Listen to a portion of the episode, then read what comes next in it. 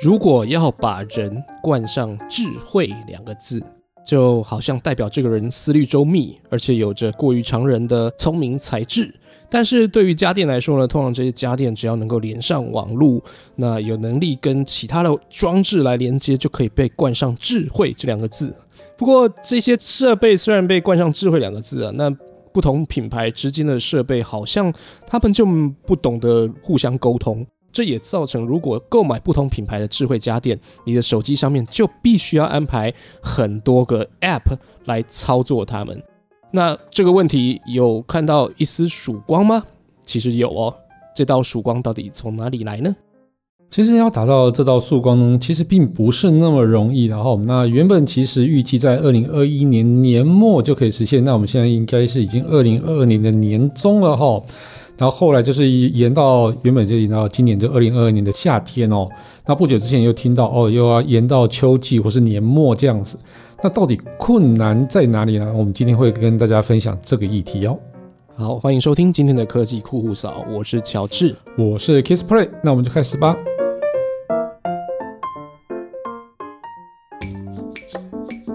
人类因为梦想而伟大，梦想因为科技而实现。科技新知、三 C 潮流、网络世界、虚拟宇宙，全部都在科技酷酷扫。哎，乔治啊，你觉得智慧的定义到底是什么？智慧啊，要模仿上人不不行，太太不恭敬了。你模仿啊，你想要模仿上人，不行，很难，好不好？我我们凡夫俗子怎么可能懂得智慧是什么呀？真的，智慧我觉得就是一种开悟的境界啦。你就必须模仿他，你要认识到自己生命哦最真实的存在，摒除一切虚妄。那就算是智慧了啦，哎，好烦哦！你应该是这样子啦，我这个智智慧，我能够理解就是这样。嗯，哎，但是这这些家电，它它联网就叫智慧哦，这个程度差很多哎。对啊，其实我也觉得非常有趣。你你还记得以前有一个相机广告的 slogan 啊？他就说“他傻瓜，你聪明哦”。那其实这个应该有记印象吧？有了，当然有了。对 c o n i 卡卡拉广告那个谁啊？三十年了吧？李立群先生哦，对对对，看起来他那时候还很年轻的时候，对不对？好，没错。那它其实就是刚刚我们讲科尼卡啊，科尼卡，然后它为那个它全自动相机所做的广告哦。那因为在此之前的相机其实像是对焦啊、调整光圈啊、快门啊，还有甚至像卷底片，都是要手动的。那个时代，我不知道乔治有没有经历过啦。那我是有真的有经经历过，对哦。所以到了那个科尼卡那个时候啊。所有的东西都变成自动的，所以他们把这个相机啊，叫称呼为“傻瓜相机”。呃，会讲出“傻瓜相机”这个名字的人，我觉得年纪一定都是在四五十岁以上。三四十岁以下，现在没有人没有人用这个词了。对，没很少有人用“傻瓜相机”啊。什么是“傻瓜相机”？哦，都数位了哈。对，呃，因为那时候还是底片机嘛，所以那时候有一些很全自动化的东西，就有一些很了不起了。对，但是它就是。被称为傻瓜相机，而不是要都 P 模式啊？对对对对，A 模式啊，P 模式之类的。对哦，对，所以它为什么被称为傻瓜相机，而不是智慧相机呢？哦，因为我当时认为哦，他们的用意就是说啊，这种这种相机连傻瓜都会用，所以它叫傻瓜相机。对，但是为了转移用这台相机的人都是傻瓜这个注意力，所以他才会把那个 slogan 变成说。他傻瓜，你聪明这个台词这样子哦，对你不能把人就是说你用在相机北七有力，对啊，不可能这样子嘛，对啊，所以 可是我觉得以前人都蛮有自知之明的，没有觉得这个词有什么不对啊？会吗？如果是我的话，我才不会去用呢。为什么我又不是傻瓜？为什么用这种相机？我一定要用那个单眼，真的单眼相机，什么都要手动的啊？结果你单眼拍出来没有傻瓜漂亮，不是更好笑？有些人就器材派啊。对啊，这样的。很多人用单眼相机也拍出来也没有像我用手机拍的好啊，所以我那个 有有时候的聪明不是在那个 device 上面，而是在你的脑袋里面这样子哦。其实没想到这个时代演变到今天之后啊，像全手动操作的家电啊，变成全自动的那种可以感应环境变化的一些智慧装置之后呢，就变成叫智慧家电。那我我觉得这个原因其实有几个，然后就而不是它不叫傻瓜傻瓜家电嘛，就是 对，是叫智慧家电。原因几个就是第一个是智慧型手机的兴起，因为就是可联网的手机，我们都叫它智慧型手机的。那可以跟手机进行连接的，应该叫要叫做智慧家电吧，总不能叫傻瓜家电那另外一个原因就是说哈，它其实真的比传统家电要聪明非常多。那相较之下，它应该就会被称为智慧。我觉得是可能是没有什么问题的。我我觉得你这个开头很有趣，就是 因为傻瓜相机它其实是说傻瓜用的相机，对对不对？它的主词是使用者，对。但是智慧家电它是智慧的家电，嗯，不是智慧的人使用的家电，对，是形容形容家电而不是形容人。本身，对，所以哎，这个蛮有趣的啦，这个蛮有趣的。但是智慧家电使用的人会傻瓜吗？我觉得不见得，因为傻瓜相机的定义是说我什么都不用设定，我只要拿起来拍就好，我只要一个按键我就拍就好。对，但是智慧家电应该还是要有很多的设定吧，还是要。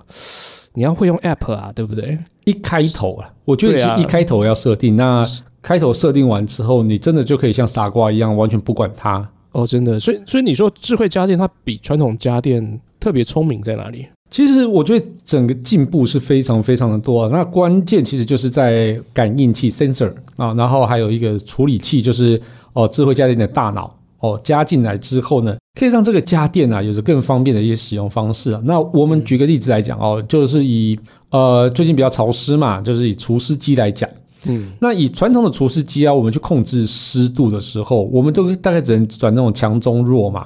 然后这三个段次啊，也是很，我真的觉得设计的很好笑啊，嗯，就是它不会真的因为你家里的湿度比较湿的时候，它就会开强嘛。而是这三个段次呢，它就是会以除湿的时间来设定。譬如说强的话，就是一直连续运转；那中的话，可能转个十分钟，休息个两分钟；弱的话，可能哦转个两分钟，休息个十分钟。哦，就这样子来设定的哦。那但是现在的那个智慧除湿机其实是非常非常厉害的哦。嗯，它有感应器可以去感测温度啊、湿度。那但是当湿度啊降到某个设定范围下的时候，它就会停止去除湿这样子。嗯，那如果等湿度到达一个临界点以上的时候，它又开始启动。嗯，那另外因为它可以联网，所以你当你出门想要确认家中的温湿度的时候，只要透过手机就可以知道，而且你还可以去远端去开关除湿机。那其实除湿机其实我觉得。不晓得为什么，大家其实都会蛮担心，他在家里运作的时候会突然烧起来嘛？有这个新闻啊？对对，常常有这个新闻嘛。所以能够远端去开关除湿机这个东西，其实是非常令人安心的事情，你知道吗？你你还要在家里弄那个摄像头啊，你才知道说，哎，那个里有火光啊，赶快把它关掉。不用啊，不用啊，你就出门忘记关，你就可以把它关掉啊。就这样就好了。我要让它除湿啊。啊，你有温度 detector 啊，温度高的太离谱的时候，你就知道烧起来了。它会自动切掉吗？其实会啦，就是因为它整个在断路的措施上、安全设施上都都做的蛮好的。我觉得现在智慧家电应该都不是什么问题啦。所以像是这样子，呃，以除湿机来举例啊，像是空调啊，什么东西都可以用哦类似的概念去做。所以我觉得真的智慧家电是非常非常方便的。哎，但是。我我觉得，因为现在智慧家电就是越来越多了哈。你可能一开始买一台两台没有什么太大的感觉，反正它会装一个 app 到你的手机上了，你要下载嘛。嗯。但是当你多了之后，发现哎，这个 app 好像下载越来越多，好像有点麻烦哎。哎，真的，其实像我手机中啊，至少大概有十个 app。来是来操作智慧家电的哦，嗯，那其实这个包有包含我家智慧门锁啊，办公室的智慧门锁啊，除湿机、空气净化机、扫地机器人、洗衣机、烘衣机，巴拉巴拉巴拉一大堆这样子哦，嗯，就连扫地机器人啊的那个 app 我就有三个。啊，因为家里啊跟办公室的那个扫地机器人都是不同品牌的，那你觉得哪个比较好用？哪一个？都很好用，你不要害我。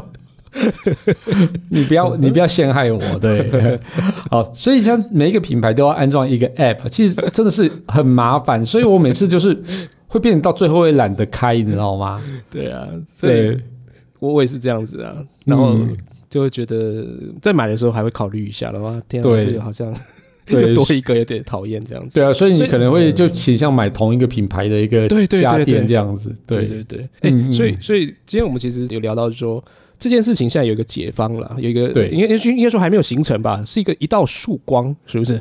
对，哦、因为它这个还没有正式正式啊、他已经讲了啦，那嗯已经有计划，但是还没有真正推出哦。那这道曙光我们称为叫做 Matter。那这个 Matter 呢，它就是啊为智慧家庭量身打造的一个相容标准，也就是等于是、哦我给大家一个标准，那大家去依照这个标准来去做，那以后我们的智慧家电呢就可以哦，可以哦，譬如说有着同样的联网跟控制的一个协定所在、哦。那，最简单来讲啊，哦，以后这等这个 Matter 出现之后呢，我们也要、要购买家电之前，只要认得哦 Matter 哦，它有 Matter 这个标志，我就可以确保产品啊，就可以跟其他的家中所有的这个有 Matter 认证的一个产品互相去沟通去做协作。所以，我们那到时候我们一就只要用一个 App 就可以操作所有有 Matter 标志的一个家电，而且家电跟家电之间呢，它还有可能啊可以互相去沟通运作这样子。哎、我觉得这件事情真的太关键、太重要了。如果今天智慧家庭要能够推展的话，对这么多品牌，它必须要能够相容吧，对嗯，不对？但我今天有很多的这个智慧家电，它们就像是各个不同的功能，但是呢，有一个中枢的大脑来管理。比如说今天可能湿度提高啦，温度怎样，然后它就可以去协调，而是嗯哪哪一部机器要做些什么事情，嗯，然后让你的整个环境在舒适。舒适，而而且嗯你其实使用者基本上不需要动到什么样的大脑，你对，你你不用费太多的力气啊。是是，就是反正我就回家就是舒服享受，然后我可以做我自己的事情，我不用拿着遥控器去开什么，我就拿着 app 去开哪一个开什么开什么开什么这样子。嗯，对，就就蛮舒服。那其实就像是呃，如果说像我只要告诉这个 app，哎，我我想睡了啊，或者说我这个时间就是要睡觉时间，哦，就设定模式，对对对对对，那电灯它其实就会自动去调整适合睡眠的一个亮度嘛。像我就是全关灯嘛，嗯那空调呢，它自动就会调整成比较安静的睡眠模式啊。那嗯空气清新机也是调整比较安静的模式。那音响啊，可能也会它就会自动播放科技酷酷扫啊，这这诶你讲你你是这样讲。讲到这个，我觉得汽车旅馆都有，对啊，是不是？它只要调整睡眠模式，是好像都有，是对不对？是是是，只要按一个按钮嘛，对不对？那对，没有错。对，那但是未来其实在家里所有家电也都可以这样做协作啦。嗯哦，所以真的是超级方便的，对不对？超棒的。嗯，对啊很期待哦。那那现在你看到有哪一些品牌他们会加入啊？其实这些品牌蛮多的哈、就是蛮多品牌已经共同去推动 Matter 的一个诞生啊。其实这个这个案子早在二零一九年其实就已经开始在推动了。当时有像是亚马逊啊、Google 啊、苹果啊，然后呃 Zigbee 这个联盟啊，都是共同去发起一个叫做 CHIP 叫 Connected Home over IP 哦，就简称 Chip 呃的这个专案。那顾名思义呢，就是以 IP 为基础呢，来去做智慧家庭的一个协议。那这个 Chip 立案的时候呢，那智慧家庭的三大巨头像亚马逊、苹果、Google 啊，就本来一开始就有承诺说要加入这个协议了。他加入这个协议之后呢，未来像是 Alexa 的那种语音助理啊、Google Home 啊、HomeKit 的这些生态圈啊，就彼此可以相融。嗯，那后来就不晓得为什么是改成叫 Matter 啊，那加入品牌也越来越多。那除了前面刚刚提到这些品牌以外，像是 Samsung 啊、IKEA 啊、OPPO 啊、华为啊，那这超过四百间就是大大小小的公司都有加入。哇，那对对对很全面的吧？对对对，很全面啊。所以而且据说加入公司越来越多，现在是一定是超过四百多家了啦。哦，那其实我觉得这个对品牌的好处啊，它其实就是一个降低成本很好的方式。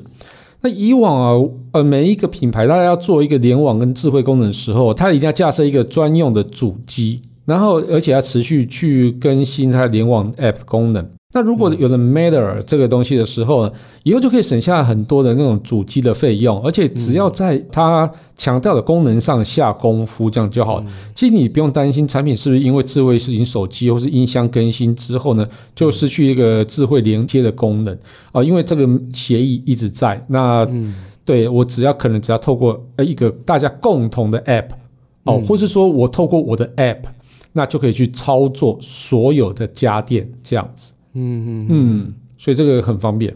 刚刚说，呃，只要有 Matter 的认证，未来就可以不用担心要使用很多个 App 来操作嘛。嗯，那跟现在的这个智慧家电会不会有什么冲突啊？哦，其实这个就是问题，问题最严重的地方哦，就是现在系统转换跟转换的时候，一定会有所牺牲的哦。